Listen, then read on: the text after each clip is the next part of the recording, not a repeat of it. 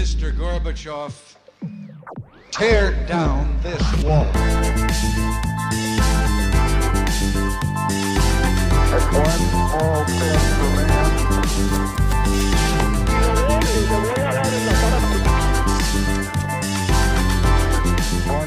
Hola, buenos días a todos y bienvenidos a un nuevo programa de Acaparchando. Hoy tenemos un programa bastante especial y peculiar porque vamos a hablar de una industria como la industria del cannabis, algo que poco se sabe y mucho y la gente habla mucho, pero sabe muy poco. Y tenemos aquí a Sara Camargo, que ya la- ustedes la conocen, y al señor Andrés Galofre, amigo aquí de la casa. Gracias por y señor. que le habíamos prometido un podcast hace mucho tiempo, pero nos tocó, nos tocó posponerlo por, por Felipe Bayón, por No, muchos- pues imagínese. Casi nada. Qué dicha. y por otras Sí, cosas. fácil.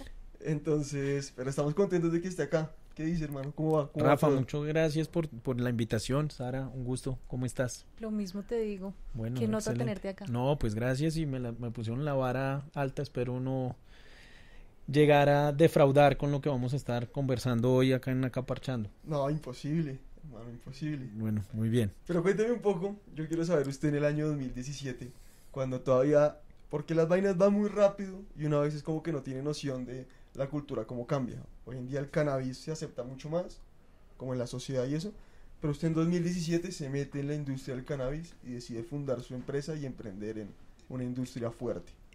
Sí, ese fue, digamos, uno de esos como momentos en donde uno está en el momento indicado, como que todo confabula para que las cosas pasen de la manera como que uno espera que pasen. Digamos que esa es la forma como yo de alguna manera hago como memoria de qué fue lo que sucedió. Entonces, 2017, el gobierno de Juan Manuel Santos en ese momento estaba decretando, esto va a poder, espero no aburrir los temas de decretos, cosas, pero pues esto está muy ligado a, a regulación.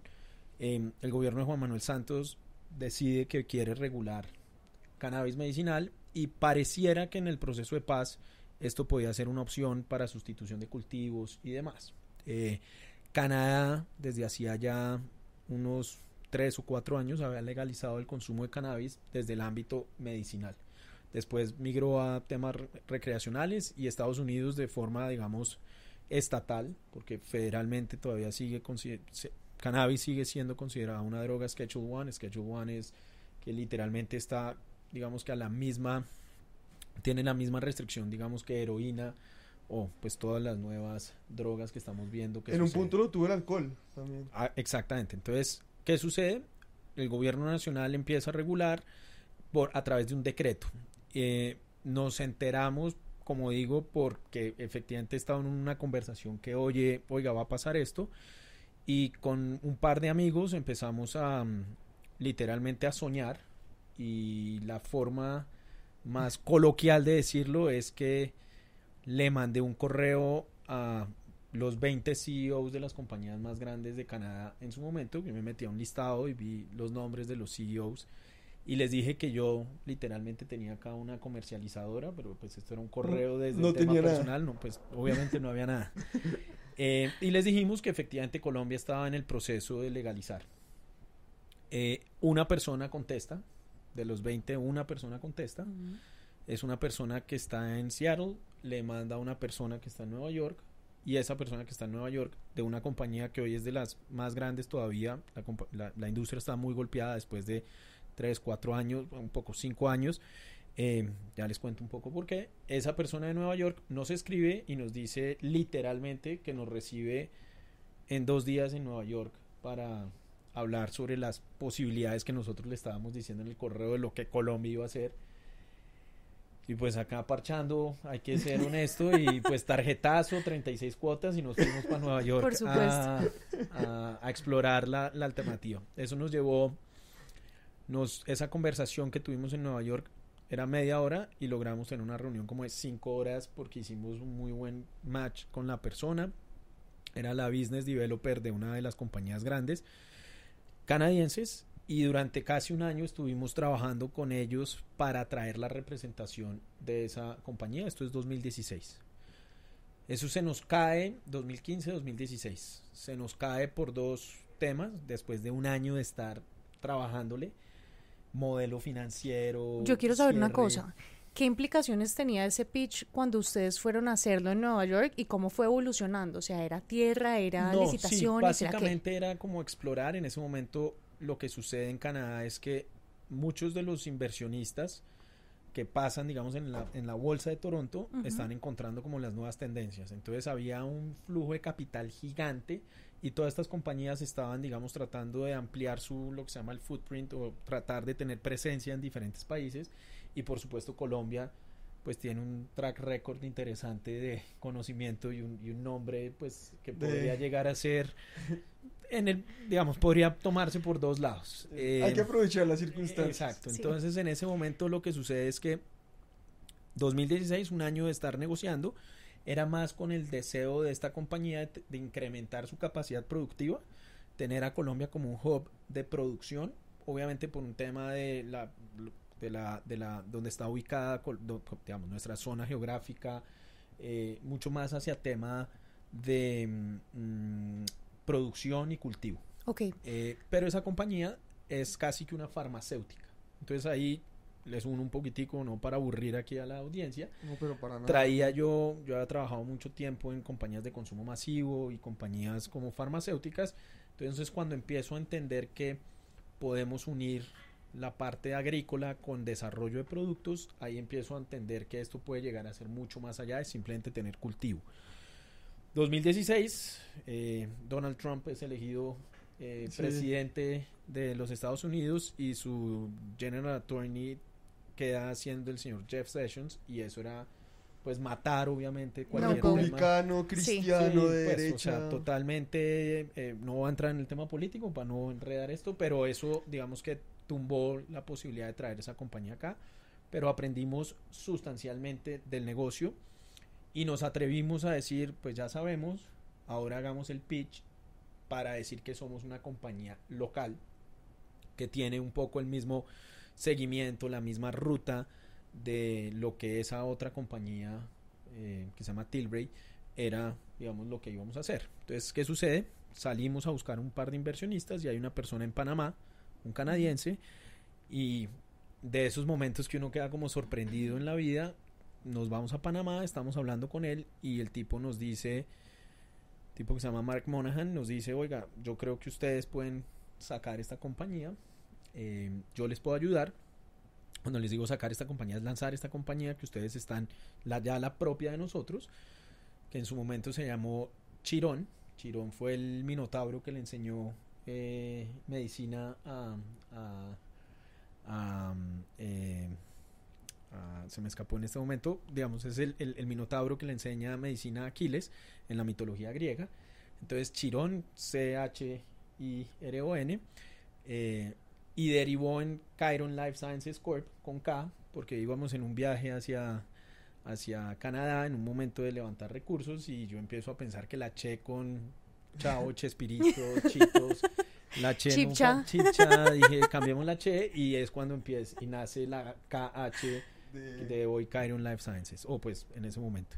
Pero este tipo en Panamá lo que nos dice es, mire, ustedes pueden hacerlo y es como digamos el, el, el mensaje que quiero mandar aquí es como lo interesante de estar en el momento indicado, de creer, de tener confianza. Pero también de mandar 20 correos. Sí, de mandarse, o sea, de, de- de Resiliencia que y perseverancia ante exacto, de todo. saber cuando uno De está en el tema de emprendimiento que esto puede pasar y que algo, si se está trabajando bien, le va a arrojar buenos resultados.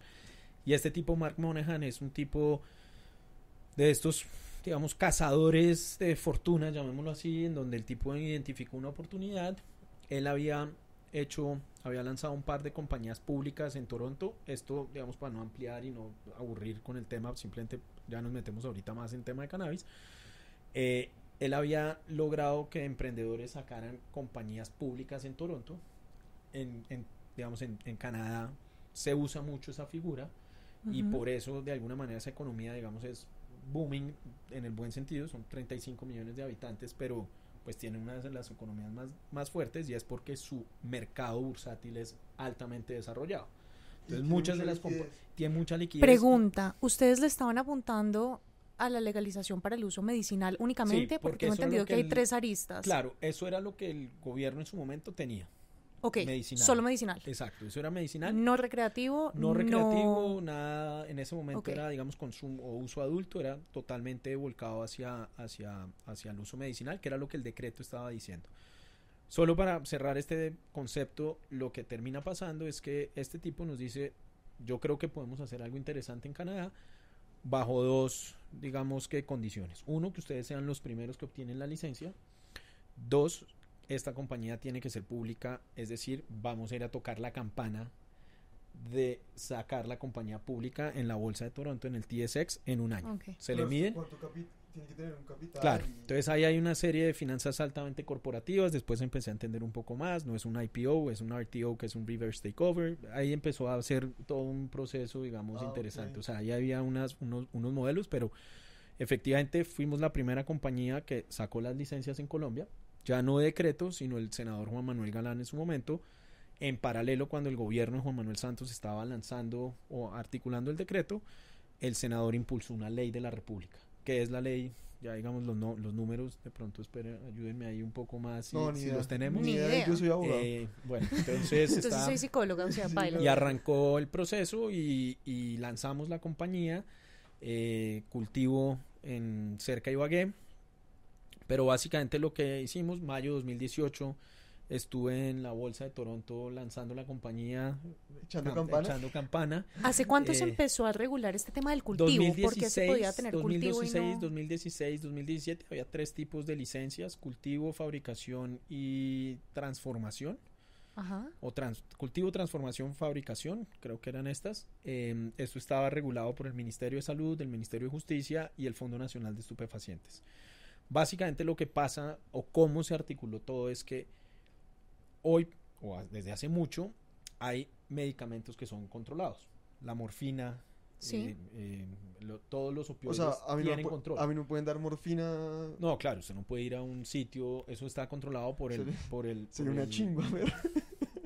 Eso está controlado por el, Deme codeína, por favor. Sería una chimba uno aquí meterse De acuerdo. una Entonces, pues rumba, esto, esto normalmente está, está controlado eh, por el, por el, eh, por el instituto, por el instituto, no, perdón, por el eh, tema de estupefacientes que les acabo de decir. eh, se me estaba escapando ahorita el nombre. Sí, que, que y- también fue también dueño de millonarios en un punto. Eh, entonces, correcto. To- No, pero este, ese es el control de activos. Este es, Ah, digamos, sí. esto es como si fuera una droguería que tiene el Estado, que compra y acopia todas las sustancias que tienen, que son de control especial Sí.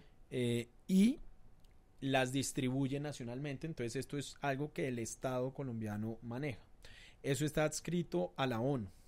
Entonces los países tienen, que están, digamos, adscritos a la ONU, tienen unos cupos de producción legal de sustancias controladas. Es decir, Como el fentanilo. el fentanilo, el opio, todos Oye. estos opioides están controlados. Entonces, es un efecto de oferta y demanda. Entonces dice eh, Colombia, oiga, según las estadísticas y los históricos, yo tengo tantos pacientes que necesitan tal medicamento.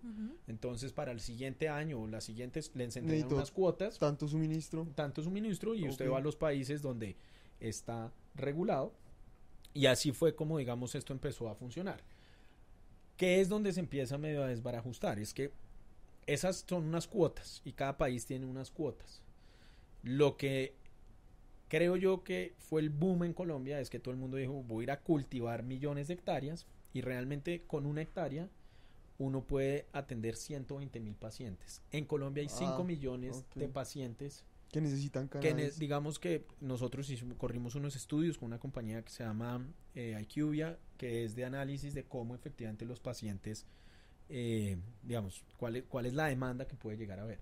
Entonces cuando yo veía, no, que ahora hay 1500, 2000 empresas que están listas y uno ve la sobreproducción y sobreoferta, pues yo preguntaba, ¿para dónde va toda esa producción? Porque con una hectárea son 120 mil pacientes y en Colombia había 5 millones. Uno dice, no, pues exportación.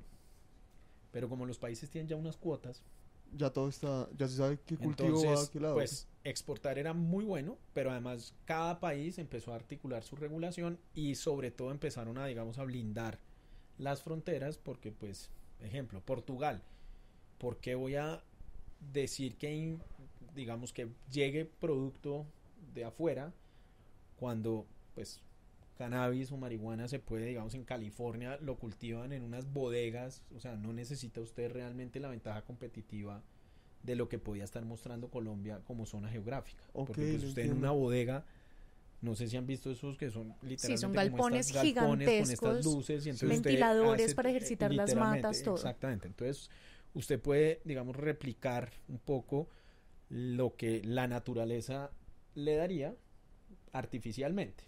Ok, y digamos, aquí es cuando le quiero hacer una pregunta ya más personal, pero es, en todo el tema de la legalización, siempre todos hablamos del consumo responsable. Y hemos normalizado, como le dije an- antes, tomar trago, pero no marihuana de uso recreativo, cuando el trago, creo que es una estadística de que 50% de los homicidios que se cometen en el mundo son de gente que está borracha. Y uno igual normaliza estar borracho y como que es algo que hasta nos divierte. Pero en temas de legalización de la marihuana, ¿cómo lo ve usted realmente? ¿Cómo se tendría que hacer un consumo responsable y cómo se debe articular eso como en el futuro? Pues yo, yo digamos que estuve metido en el negocio porque realmente, digamos, considero que sí tiene unos beneficios en, en el ámbito médico. Para volver a su pregunta, personas y vi casos de cerca, niños con epilepsia, niños eh, o Sí. jóvenes con unos temas, digamos, de autismo súper, súper em, fuertes, digamos, Y muy, con muy- autolesión. con autolesión, eh, temas de cáncer, cuidados paliativos, dolor oncológico, o sea, hay una cantidad de temas en la parte de uso medicinal que realmente me sorprendió la evidencia. Después empezó, digamos que a migrar, que es lo natural, creo yo, a legalizarse el consumo y entra uno en una conversación, yo no soy ni experto, tengo una posición, pero para volver a su pregunta, creo que lo que se llama la guerra contra las drogas, pues Fracasó. sí, digamos que no creo que sea el abordaje de la forma que hay, pero también tengo una posición de todo le tratamos de hacer énfasis a que educación y creo yo que es como un cuando alguien dice el Estado tiene pues alguien tiene que proveer eso, de dónde va a salir y educación es un concepto pues muy ambiguo, muy amplio, que sí, pues que son panfletos. Sí, eh, pero la o gente pues, argumenta que eso sí, se vuelve como un tema de salud pública en lugar Claro. de lo que es hoy en día. Yo tuve una experiencia personal, yo viví en Australia y en Australia el tema de las drogas, digamos, no permiten que las personas que consuman drogas estén en centros de rehabilitación, sino el Estado, o en Victoria el Estado, digamos, que dejaba libertad. Yo vi de alguna manera un poco lo que está pasando con el fentanilo de las fotos esas que uno ve en Filadelfia y ese tipo Uy, de cosas. es Vi un poco de cerca el tema de drogas cuando es totalmente, a- a- digamos, abierto.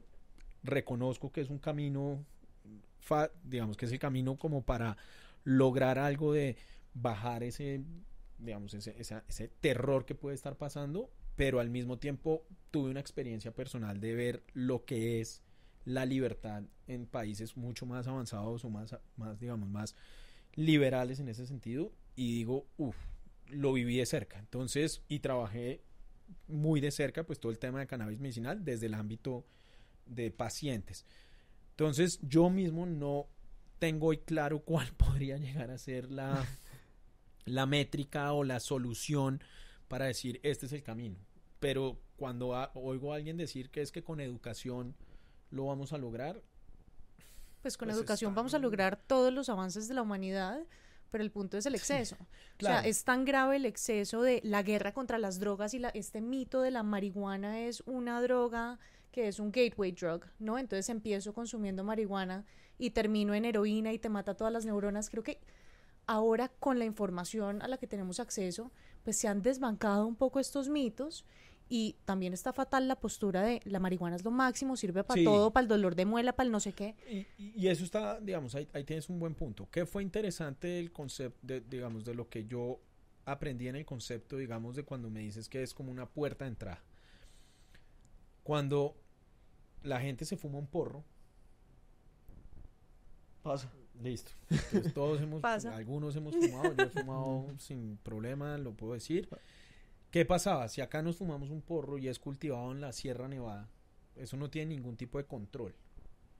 en términos de qué se está cultivando. Pues sí, son unas semillas, tienen un nombre, hay una genética que ahí medio se ha tenido. ¿Qué es lo que pasa y lo que aprendí en esto? Es, a ti te puede dar, te mueres de la risa, yo puedo entrar en un raye con el mismo porro y usted queda, a usted le da por hablar y entonces Sí, cada uno lleva un viaje un poco diferente. O tomémonos cinco shots de tequila cada uno y veamos cómo lo metaboliza Sí. igualmente, así sea el mismo entonces, tequila. eh, Acá lo que sucede es que con la regulación lo que se logró fue estandarizar la genética y usted logra manipular lo que se llaman los, lo- digamos, los, los cannabinoides, que son casi 86 componentes que tiene, 86 o 100 componentes que tiene la, la, la planta de cannabis, entre ellos, entre esos está el THC, el CBD, eh, que son, digamos, los, los que realmente interactúan con el cuerpo y lo que permitió esa estandarización es que, que es lo que pasa cuando usted va a un bud dealer en California, en Nueva York,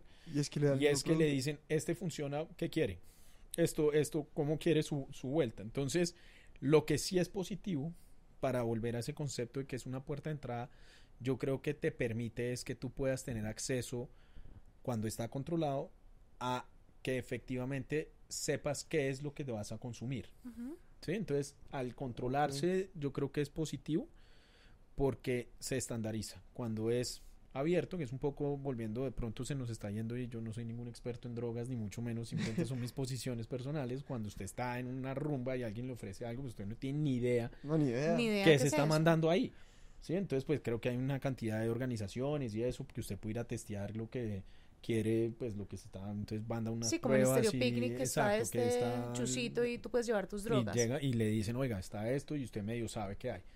Volviendo un poco a cosas más terrenales, ese es el, digamos, el, el- el- lo que se reguló en Colombia, fue cannabis medicinal. Nosotros como compañía lanzamos unas clínicas, entrenamos más de 2.200 doctores con el TEC de Monterrey, que es una de las universidades pues de mayor, digamos, re- renombre en, en Latinoamérica, para que efectivamente esos doctores supieran cómo administrar y prescribir cannabis medicinal a sus pacientes.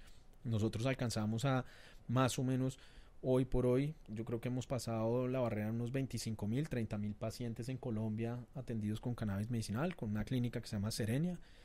Sedes tenemos en la 104 con 19, hay un edificio ahí grande eh, que es muy chévere, es una IPS en Colombia legalmente eh, constituida. En Medellín tuvimos unas sedes, eh, en otros países alcanzamos a tener sedes de Serenia, en Perú, en eh, Londres hay una, una sede y en Frankfurt. ¿Y por qué habla usted del declive de la industria? ¿Por lo- las cuotas que usted decía? Porque ahí lo que sucedió son dos cosas. Los la plata que venía para esta industria venía de los canadienses. ¿Qué sucede en Canadá? Eh, Pues en el mundo hay dos tipos, digamos, los, las- las- los inversionistas se dividen como en dos tipologías, institucionales y retail. Institucionales son los grandes fondos que Sí. entran y necesitan, tienen unos, unos presupuestos o unos fondos de inversión altísimos y necesitan poner esa plata eh, a rendir y puede que los rendimientos no sean muy Pero el riesgo... grandes, el- disminuyen el riesgo y es de largo plazo. sí. El retail es como si cualquiera de nosotros llaman a un broker Y oiga, yo tengo 5 mil dólares y quiero meter una plata o mil o un millón de dólares. Y ser- arriesgar todo. Y arriesga y no Todo hay... el todo, Rafa. Entonces ese, ese, ese perfil de ese inversionista sube, sale y entra muy fácil. Entonces, ¿qué sucede? Los institucionales no podían entrar o no pueden entrar a cannabis medicinal porque federalmente en Estados Unidos sigue siendo considerado un Schedule One eh, y es ilegal. Ah, Entonces, el acceso a la banca todavía está totalmente, digamos que, deslegitimado. Entonces, lo que sucede es que las regulaciones en los países empezaron a avanzar, hubo un boom, iban moviéndose muy rápido y después llegan, no hablo de gobiernos, entra, digamos, el gobierno de Iván Duque, tiene algunas, digamos, deficiencias en acelerar los procesos y entonces imagínese que usted puso 5 mil, 10 mil, 20 mil, 50 mil dólares y usted le están prometiendo que usted va a empezar a vender y usted empieza a ver que no pasa, que no pasa. Entonces estas compañías lo que empezó a suceder es que no podían mostrar resultados rápidos a lo que esperaba el inversionista porque pues esto está cambiando todo un concepto. Entonces los inversionistas dicen, empiezo a vender, empiezo a vender y cuando ya las compañías de este tipo que necesitaban inversiones muy altas, nosotros hicimos un levantamiento de capital altísimo eh, alcanzamos a contratar, no sé, 400 personas en su momento. Wow. Eh, logra uno, pues obviamente necesita una caja para mantener eso sustancial Sí, claro. y, y lo que sucede es que pues se empieza a agotar el capital porque las ventas pues, No llegan. empiezan a darse y esto mucha gente un poco más cauta decía viendo un PIG de una compañía muéstreme el EBITDA y usted pues no está llegando al EBITDA y sus ventas y esto es especulativo y pasó un poquitico lo del boom de internet de los 2000 digamos la, la burbuja De las punto .com. de las com, .com un sí. poco donde pues entró mucha gente y esto también es un poco ese, ese concepto aprendizaje es un millón pero eh, ese es un poco el concepto no sé si esto es la invitada a hablar un poco de No, esto sí, o, sí, Totalmente. total. si vamos por buen camino o no Tengo preguntas porque, por ejemplo, vi un estudio de la FDA donde el 20% de los pues de los productos medicinales que solamente tendrían que tener CBD, por ejemplo, los que usan con niños epilépticos, tenían altas dosis de THC y dice el label que no lo tienen. ¿Cómo hacen ustedes para regular esto? Y, e incluso te, te pongo otro concepto. Dentro de la regulación por tipología de productos ya en Colombia, tú tienes o medicamentos. En medicamentos, voy a llegar a tu pregunta. Si hablo mucho, dígame, oiga Andrés. Hay medicamentos, es decir, cuando te tomas es un medicamento, eso tiene un, un- una autorización del INVIMA. Hay cosméticos, ¿Sí? hay em, eh, una fórmula que se llama fórmulas magistrales que lo usan mucho los dermatólogos que es un medicamento digamos que es una fórmula que no es un medicamento estrictamente en la Como los parte shampoos. Que te hace una mezcla específica para ti en Colombia se, se legalizó a través de la fórmula magistral para volver a tu pregunta y el, y el ejemplo que estaba dando es que mucha gente se abrió la ventana de decir, ah, quiero vender producto, entonces para sacar un medicamento uno necesita demostrar un millón de estudios, eh, eh, fase 1, fase 2, fase 3, esos son, pues digamos, temas de garantizar la idoneidad del producto. Entonces todo el mundo dijo, ah, saco mi producto como un cosmético. Entonces supuestamente es un cosmético, como el label, pero te lo venden como para quitarte dolores con unos claims que son un poco diferentes. Volviendo un poco a lo tuyo, también está el donde se legal, donde se regulariza, pues también está en un poco lo que pasa en otras industrias. Ahora yo estoy muy metido, digamos, en la industria farmacéutica, ofreciendo algún tipo de servicio, pero en el, digamos, en la, en la cámara de farmacéutica de la ANDI hay un código ética que las farmacéuticas eh, siguen. Entonces, en este tipo de industrias donde entra tanta gente, lograr homogenizar el comportamiento de todos los actores, pues es complicado. Entonces, ese tipo de situaciones de, oiga, estoy vendiendo un producto que supuestamente dice tener esto, pero le incorporo otra serie de cosas, pues una entidad gubernamental es muy difícil controlarlo. Normalmente el INVIMA lo que hace es un- una revisión y hace muestras, pero es muy complejo, imagínate en un mercado normalizarlo. Entonces también hay un comportamiento, yo creo, ético de emprendedores, o por lo menos con eso es lo que comulgo yo, de ser muy correcto con lo que tú estás ofreciendo, ¿sí? Porque pues es una industria que se presta para todo. Te sumo otro tema, nosotros fuimos los que más nos opusimos a la exportación de las plantas, Ok. ¿Por qué? pero tiene una razón. ¿Por qué? ¿Los hongos? Porque imagínense que Colombia tiene unas cuotas Sí. Y tenía 2.000 oferentes. O, que oferentes me estoy refiriendo a las personas que tenían licencia. Yo era un, digamos, un patrocinador de bloquear el, la exportación de plantas de cannabis sin ningún tipo de procesamiento, sin que pasaran por ningún eh, proceso, porque ¿cómo controlas que Rafa tenga una licencia aprobada por el ministerio, pero que efectivamente tenga un amigo que le trae un camión por la noche de un- una tonelada de plantas de Corinto Cauca? ¿Cómo logras que le, realmente... Perdón mi ignorancia. Cuando hablamos de exportación de plantas, ¿ahí está la semilla también o es solo no, la planta? digamos, la planta ya, digamos que es el material vegetal, que es el que van a llevar a un sitio para hacerle el, el procesamiento y ese procesamiento de ahí sacar los medicamentos. Perfecto. Imagínate en el café o la leche, digamos que es la primera materia prima sin ningún tipo de procesamiento, grano de café eh, verde sin ningún tipo de haberlo tostado ni nada, o leche simplemente para llevarlo a los acopios de leche. Entonces, acá lo que nosotros decíamos es, está muy bien que mucha gente quiera participar, pero tiene que tener controles, porque pues como por la noche yo controlo que no llegue un camión con 500 toneladas no... de material vegetal de Corinto Cauca, donde no tengo ni idea ni cómo está sembrado, ni qué está pasando, y que sea pues un lavadero de- Totalmente. sí, entonces eso, pues obviamente era de mal recibo de Además, los el proceso de producción, o sea, competidores, pues, sí, no tienes fertilizantes, ni idea ni qué tiene. La cantidad de hongos, de bacterias que pueden venir Sí, en entonces, esas plantas. Pues las otras compañías, obviamente, ¿por qué? Porque nosotros teníamos una posición, nosotros hicimos laboratorio de procesamiento, hicimos las clínicas, o sea, teníamos toda, el- toda la cadena. Imagínense lo que yo le decía a los inversionistas es, yo estoy montando el Starbucks de cannabis medicinal. Sí. Yo no me quedo en el grano de café, yo le vendo, le, digamos, esto vale una libra de café, vale un dólar, pero un café 30 onzas vale 6 dólares. Yo estoy en este negocio. Mucha gente, no porque no lo pudiera hacer, sino pues mucha gente lo que tenía era la primera instancia de la O sea, cadena. el que o sea, cultivo. leche, sí. Sí, pues cultivo. El que tiene las vacas, Sí. saca la leche, el negocio que conoce muy El bien, de la familia. el de la familia. No, que lo no, ojalá lo ahí. conociera bien. Entonces, ese es el, ese es el, ese es el concepto. O sea, nosotros íbamos a esta, digamos, parte de la cadena, que era lo que era como atractivo. Y es lo que a nuestro país le ha faltado mucho. Entonces, pues no, yo creo que se avanzó mucho, pero se quedó solo en la parte agro, digamos, agrícola y no se quiso avanzar teniendo un marco de regulación muy avanzado, logrando tener un mercado, teniendo un nombre para poder cambiar.